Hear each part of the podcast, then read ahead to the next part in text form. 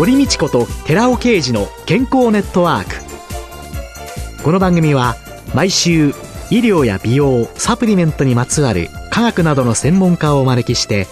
私たちの健康のために役に立つお話を伺う健康生活応援番組です。包摂体サプリメントと MGO マヌカハニーで健康な毎日をお届けするコサナの提供でお送りします。オリゴ糖が輪のようにつながってできたナノカプセルシクロデキストリンをご存知ですか？シクロデキストリンはサプリメントに含まれる有効成分を包み込んで熱や酸化から守り体内への吸収率を高めます。コサナではシクロデキストリン研究の第一人者神戸大学医学部客員教授の寺尾啓治社長による出張セミナーのご依頼を随時受け付けています。サプリメントにまつわる科学にご興味のある方は、ぜひ一度ご相談ください。お問い合わせは平日の午前9時から午後5時半までフリーダイヤル0120-496-537フリーダイヤル0120-496-537寺尾刑事のシクロデキストリン出張セミナーのお知らせでした。こんにちは、堀道子です。今月は東京多摩市にある桜ヶ丘生態院院長体質研究所主催で生態師の松原秀樹さんを迎えて体質と健康と題してお送りしております。松原さんは1991年に多摩市で桜ヶ丘生態院を開業されて、その7年後に1998年、今月ずっとお話を伺ってきた独自の生態術、解説法を考案され、開く節の方ですね、解説法を考案されて、体質改善の実践に取り組んでいらっしゃった。松原さん自身が10代の頃から随分ご自身の体質ということで悩まれてひどい鼻炎だったんですよ。アレルギー性アレルギー性。で、小学校6年間耳鼻科通ったんですけども、ええ、全く変わらなくて、最終的には体質だから治らないですって言われたんですね。で、それが中学、高校と進むに従ってどんどんひどくなっていって、花粉症のひどい状態がほぼ毎日一年中続くようになったんです。で、これを何とかして、医者にも見放されてしまったし、治らないと言われてしまったし、これを何とか治したくて、治す方法を探そう、見つけようっていうことで生体に興味を持って生体師になったんですね。生体でアレルギーが治るというふうに。はい。お考えになった。まあ、生体って言っても主義だけじゃなくて、食事をどう改善したらいいかとか、ええどういう運動をしたらいいのかとか、うん、そういうことも含めて、何とかしてアレルギーを治す方法を模索するために生体師になったんですね。実際に自分のその鼻炎とか、そんなのを治そうとして、ありとあらゆる食事療法を試された。最初はマクロビオティックですね。はいはい。で、これ全然効果がなくて、断食までしたんですけども、ええ、何にも変わらなくて、でその後は栄養を逆にたっぷり取ろうとか、いうのから、薬膳だとか、うん、自然食関連のものは一通りやりましたけども、うん、まあ何にも効果がなかったですね。それでですね、4年ほど前にですね、自然免疫学っていう学問があるのを知って、はい、で、まあそれを勉強し始めたわけです。ええで、その過程で、リーキーガットという概念を知って、まあ、欧米ではリーキーガットっていうのはだいぶ知られているもので、リーキーガットがアレルギーも含めた、いろんな慢性的な疾患の根本になってるっていうことを知ったんです。うん、で、それを知って、まあ、リーキーガットになる原因は何なのかっていうことを調べていって、うん、まあ、今の食事法に行き着いたわけですね。うんリーキーというのは情報をリークするとかっていうような、漏れやすいという意味ですね。リーキーというのはですね。うん、で、腸の壁というのは、例えばタンパク質であれば、アミノ酸になるまでは通らないようになってますね。アミノ酸になって初めて吸収されるようになってるものが、緩んでしまって、未消化なタンパク質のまんま吸収されてしまうという状態がリーキーガットです。そうすると未消化のものも、大きな分子量のものも、どこどこ入れてしまう。はい。はい、そうすると自分のタンパク質ではないものが入ってくるわけですから、うん、当然免疫がそれをやっつけようとして、免疫が反応を起こす、うん、抗体ができる、炎症が起きる、うん、で、小腸に常に炎症が起きるような状態が、全身にいろんな影響を与えるようになる。ですね。これがリーキーガットの病態ですね。普通だったらば絶対通さないようなものも、まあ、しかそこ入ってっちゃう。はい。で、この腸のバリアをですね、うん、広げてしまう、緩めてしまう、一番の原因がグルテンなんです。まずグルテンをカットする。で、グルテンカットされたんですか、松原さんは。ほぼカットしましたね。どのくらいで改善したんですか ?3 ヶ月ぐらいですね。今までいかに逆なことをやってたか。例えば、パンだったら、天然酵母ならいいだろうとか、うん、全粒粉ならいいだろうとか、国産の小麦ならいいんじゃないかとか、うん、まあいろいろそういうふうな思い込みで食べるものを選んでたわけですけど、うん、まあ、全部無駄なことやってたわけですね。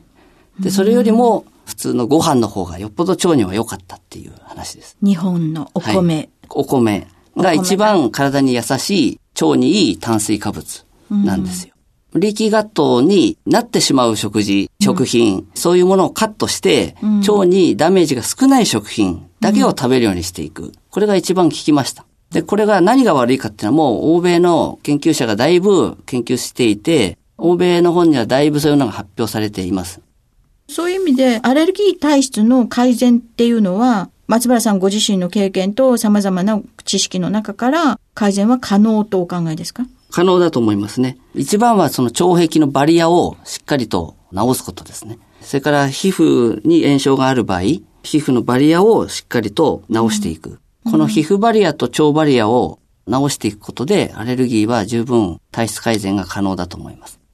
で、松原さん自身は、整体師ということで、まあ今から30年前、21歳の時になられたわけですけれども、生体師になり、解説法を考案されるで、中で合気道もしたれる。で、あと食事も気をつける。全体の人間っていうもの、体っていうものをご覧になって仕事をしていくという、そういうことなんですか？そうですね。体がどうしたら良くなっていくかっていうことを、要は模索したかったんですね。それで整体師になって、うん、少しでもいい主義、少しでもいい食事は何だろうということで、模索し続けてきた中で、愛機も役に立つだろうと思ってやったわけですね。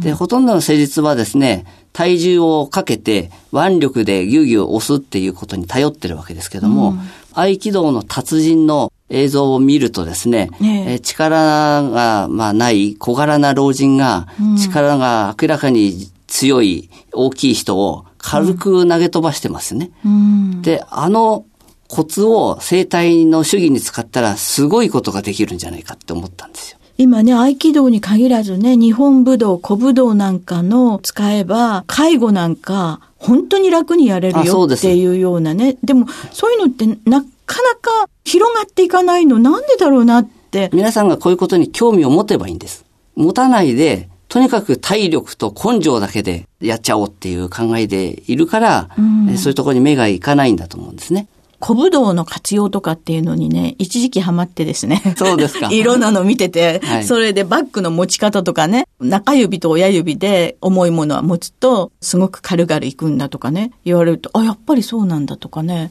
ちょっとした日常生活の中に取り入れるといいこといっぱいありますよね。ありますね。知ってるだけで楽できるっていうことが、日本武道のそういう知恵の中にいっぱいあるんですよね。ね日本ってそういう意味ですごいですよね。すごいです。武道の知恵はすごいと思います。ねえ。なんかあの、ウサイン・ボルトさんの走り方？はい。あれって、日本の古武道の中の走り方の体重の移動なんていうのに読んで興味を持って、ハマってちょっと見てたっていう。あ、それは知らなかったですね。そういう時期がね、あったんですけれどもね。そういうのでどんどんどんどん広がっていく松原さんの知識と好奇心ということなんでしょうかね。体質改善のためのサプリメントの開発とか販売もなさっている。え、これはですね、まあ、小佐奈さんに材料を提供していただいて、協力していただいて、作らせていただいたんですけども。ええ。抗酸化成分を補うってことなんですか？そうです。抗酸化成分の問題っていうのは、抗酸化成分そのものが酸化しやすいということなんですよ。これはポリフェノールが多いとか、これはこういうビタミン C が多いだとか、なんとかって言ってもですね、いざ食べるときにはほとんどその効力を失ってしまっていることが多いんですね。うんで、それを腸まで効力を失うことなく補えるっていう技術が、包摂体という、包摂化という技術ですけども、うん、まあこれを知った時にはもう衝撃的でした。これはコサナの社長さんの本を読んでですね、その素材を知ったんですけども、ええ、びっくりしましたね。不足しがちな栄養素っていうのはビタミン C とかビタミン D とかね。はい。ですから、で、そういうものにコエンザイム Q10 とかアルファリポ酸とかを加えて、包摂体で作っていただいたんですよ。うん、松原さん自身30年間この生態師の道を歩んでこられて、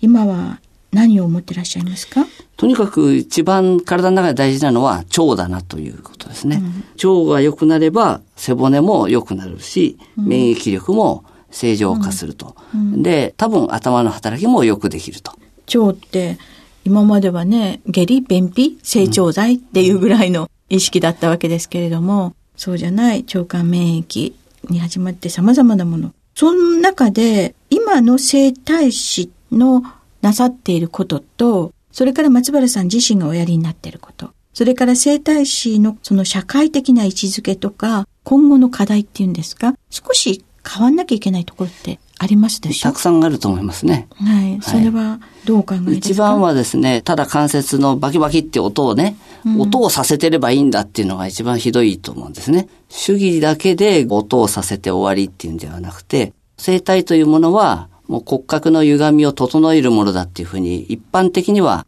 考えられていますけども、うん、本当の生体っていうのは体を整えるって書くわけですから、体調が整うということが生体だと思うんですね。でそのような意識に変わんなきゃいけないと思うんですよ。体調が整うことが生体であり、そのための主義、そのための食生活、そのための運動、何したらいいかっていう、そういう考えが生体師にないといけないと思いますね。うん、そうか。なかなかでも、一般の人の生態に対するイメージっていうのも、また変わっていくってことも大切ですよね。そうですね。なんか痛いのがいいとかね、大きな音がするのがいいとかね、ギョン、ガンとパンっていうのが いいとかねって、はい、思ってるところが。まあ人の好みがそれぞれですから、うん、あの、どれがいいとか悪いっていうのは、その、好みと分ける必要があって、やっぱりアレルギーを治したい、胃腸が弱いのを治したい、うん、何かを治したいっていう方の場合は、うん、好きとか嫌いじゃなくて、体によりいい方をチョイスしないといけないと思うんですよ。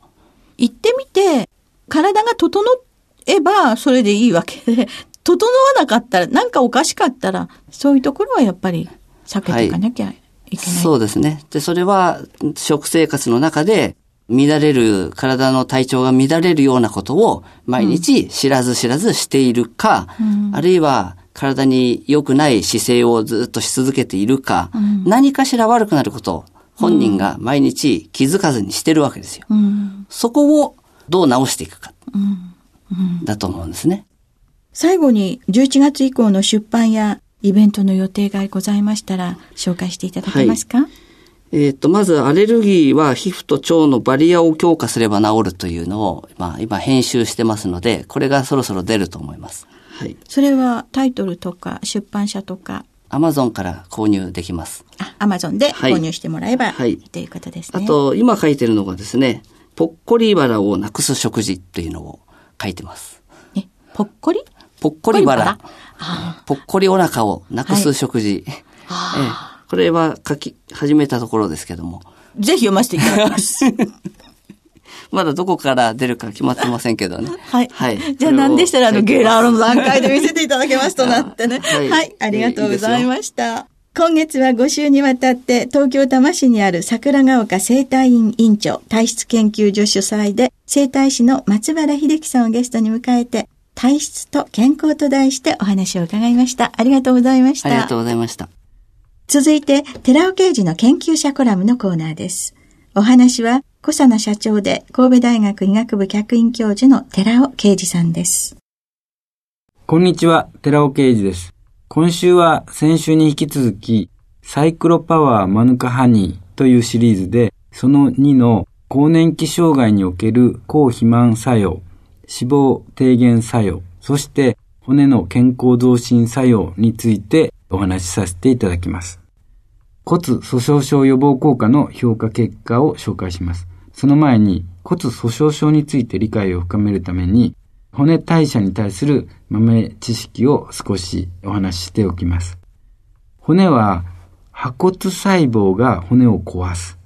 これを骨吸収って言うんですけども、それから骨芽細胞が骨を作るんですけども、これ骨形成と言います。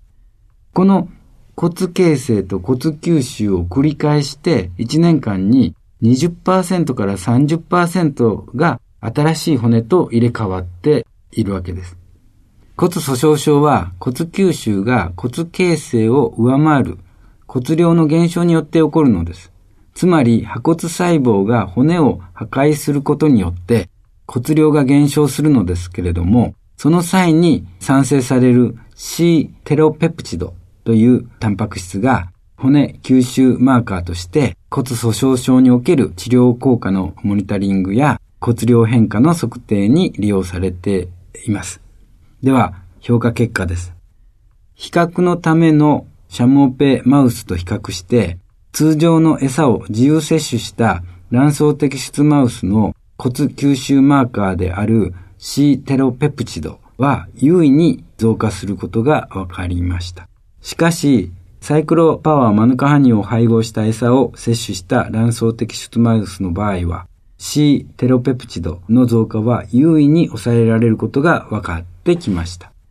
以上のように、サイクロパワーマヌカハニー摂取による健康増進効果として、美人ホルモンと呼ばれている女性ホルモン、エストロゲンの分泌低下に伴う更年期障害を回避できる可能性が高いということが判明したわけです。なお、このサイクロパワーマヌカハニーの健康増進効果は、抗菌物質の MGO によるものではなくて、マヌカハニーに多く含まれているケルセチン、ケンフェロール、ルテオリン等のポリフェノールによるものであり、環状リゴ糖のスーパー難消化性デキストリンであるアルファシコデキストリンによって、さらにこれらのポリフェノール類の機能性が向上したためだと考えられています。お話は小佐野社長で神戸大学医学部客員教授の寺尾啓二さんでした。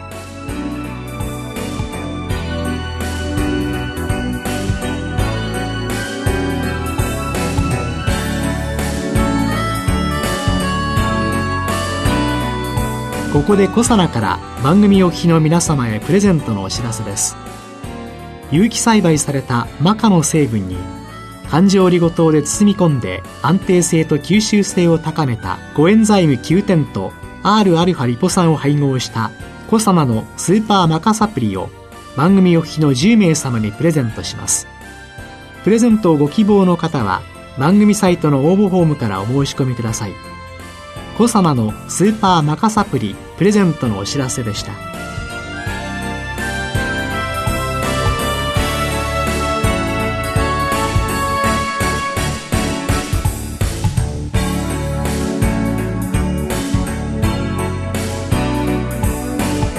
堀道子と寺尾啓二の健康ネットワーク。